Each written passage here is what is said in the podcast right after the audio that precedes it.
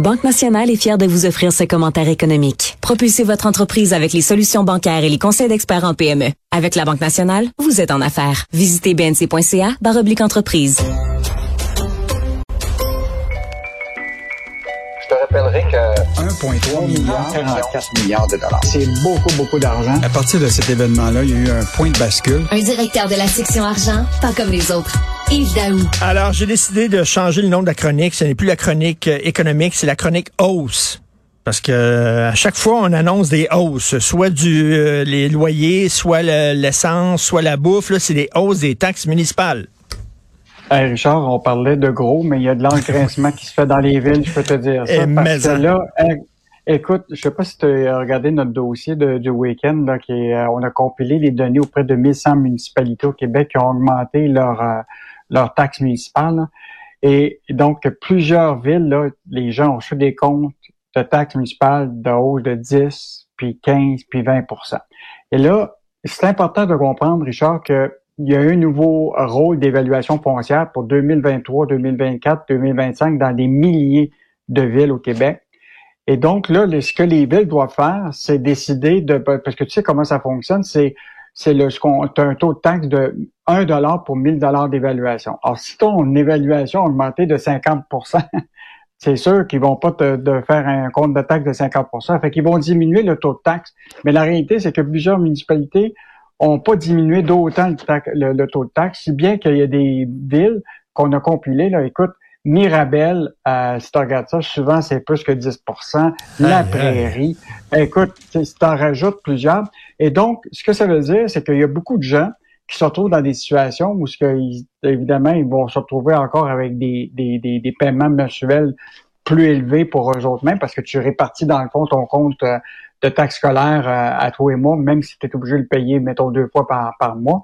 Mais là, la réalité, c'est comme Michel Gérard disait, c'est des souvent les, c'est les anciens propriétaires. Mettons, là, toi, parce qu'oublie pas au Québec, là, 60% des gens sont propriétaires au Québec. 40% sont locataires. Fait qu'une grande majorité des gens là, sont propriétaires de leur maison. Et dans ces 60 %-là, tu as des gens là, qui ont leur maison depuis 10, 20, 30 ans. Ils ont probablement payé leur maison. Et là, aujourd'hui, ils se retrouvent à avoir un, compte de taxes gonflé, c'est pas parce que ta maison est complètement payée et que la valeur est bonne que c'est ça, c'est sur papier. Ça veut dire que mmh, plusieurs mmh. personnes qui sont à la retraite se retrouvent avec des augmentations de taxes municipales. Et euh, donc, euh, ce que proposait Michel euh, Girard dans sa chronique depuis deux, depuis deux jours ou trois jours, c'est qu'il demande au gouvernement du Québec de geler les taxes, le compte de taxes municipales à 3% comme on le fait pour Hydro-Québec. Mm. ça, je pense que c'est une mm. idée mm. qui commence à circuler tranquillement parce que les gens ne peuvent pas accepter des hausses de 10, 15, 20% Ça n'a pas de sens. Alors que, alors que là, tu sais, c'est pas de leur faute. Il y a des, il y a des maisons, des fois, qui se retrouvent dans des quartiers, tu comprends-tu, où il y a des nouveaux développements. Toi, tu n'as pas fait de rénovation dans ta maison, tu n'as rien fait, puis tout à coup, tu te retrouves avec un compte d'attaque qui monte de 15-20% Mais là, en même temps, les municipalités disent, ben, on a besoin de, cette, de, cette euh, entrée d'argent-là. Nous autres, si vous nous coupez ça, nous autres, on fait quoi?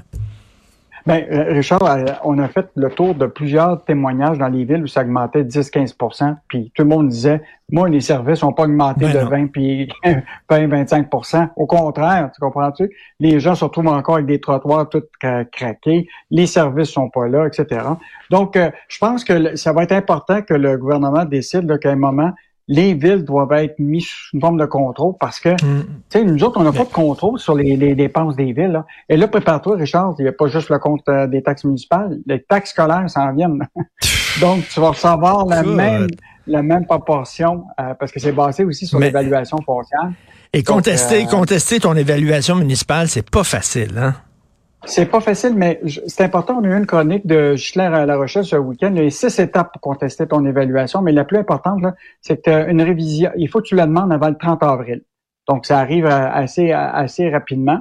Euh, L'autre affaire, c'est que l'évaluateur municipal qui va faire l'évaluation, revisite tout ça, jusqu'au 1er septembre pour te répondre.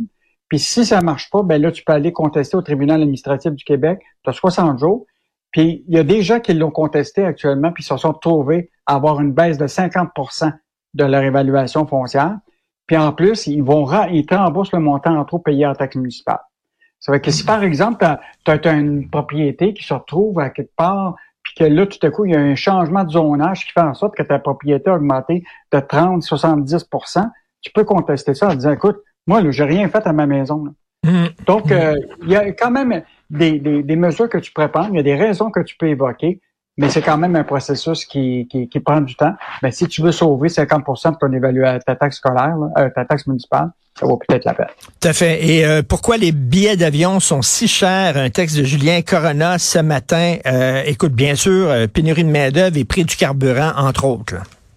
Oui, en fait, Charles, écoute, c'est fascinant. moi, j'ai ma fille qui faisait des recherches actuellement pour aller en voyage. Imagine-toi, en 24 heures, avec WestJet, pour un voyage dans le sud, là, le prix a augmenté de 300% en 24 heures.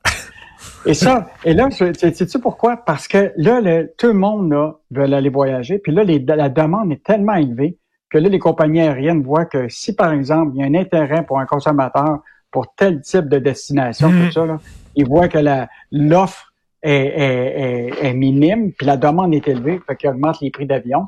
Donc, euh, le retour à la demande pré-pandémique là, est vraiment parti. Puis ce qui est fascinant, Richard, dans ce que le professeur nous explique, c'est que maintenant, tu n'as plus de saison.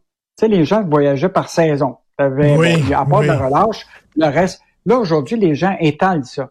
Ça fait que là, aujourd'hui, les compagnies aériennes peuvent profiter, tu comprends-tu, de toutes les saisons pour faire beaucoup d'argent. Et donc, euh, ça, c'est important. Le prix du carburant, présentement, là, on subit les hausses du prix du pétrole que les compagnies aériennes ont acheté ah, parce que les autres achètent leur carburant 6 à 8 mois en avant. Et là, ils ont payé le gros prix. Ben là, ils nous chargent les prix des billets avec le gros prix de l'essence. Euh, évidemment, il y a des moyens d'économiser. Tu achètes le plus tôt possible. Tu évites, euh, évidemment, d'arriver au moment où il y a plus de demandes. Mais là, c'est le cas, je te donnais l'exemple, une destination, mettons le Mexique, qui est très réputée. Là, les billets d'avion augmentent sensiblement. Partir en milieu de semaine, c'est une bonne idée. au lieu de partir le samedi, le dimanche. Hum, hum, hum. Euh, évidemment magasiner avec les outils. Là. Il y a plein d'outils euh, pour comparer des prix de billets là, euh, sur, le, sur le net qui permet probablement de d'économiser. Mais comme tu comme je te dis, quand tu fais des recherches actuellement sur le web, ils savent exactement ce que tu cherches. Mais écoute, tu peux encore trouver des deals incroyables. Il y a quelque temps, j'avais un Québécois, un jeune qui est parti un site Internet. Écoute, j'ai un blanc, je me souviens plus. Mais il est parti un site Internet avec une gang d'amis. Puis lui, il va, il va trouver les meilleurs deals, puis il met ça sur son site. Puis des affaires, là, écoute, là, hein? Alexis. OK. Et puis, écoute, des, des, trucs, là, 200, 250 pièces, 300 pièces, mais sauf que c'est ça, il faut que tu sortes un peu des sentiers battus, tu sais. Euh, hmm. Va pas au Mexique, va pas en République dominicaine, mais tu peux aller dans d'autres villes un peu plus exotiques. Mais à la limite, c'est peut-être même mieux, puis ça coûte beaucoup moins cher. Tu peux encore trouver des deals. Ah oui. Tu peux trouver des deals, mais il faut quand même que tu t'assures qu'on, comme on n'a pas beaucoup de compétition au Canada, c'est que souvent tu te retrouves avec des compagnies aériennes à bord à bec, que souvent tu dois payer des pas beaucoup de frais supplémentaires pour tes bagages, puis t'assurer que cette compagnie-là est solide, tu sais qu'il y a quand même un pilote dans l'avion. oui, c'est ça. Et un pilote sobre. sobre, si possible. Ça, c'est plus dur à trouver, un pilote sobre. Merci beaucoup, Yves Daou. On se reparle demain. Bonne journée. Salut. Salut. Bye.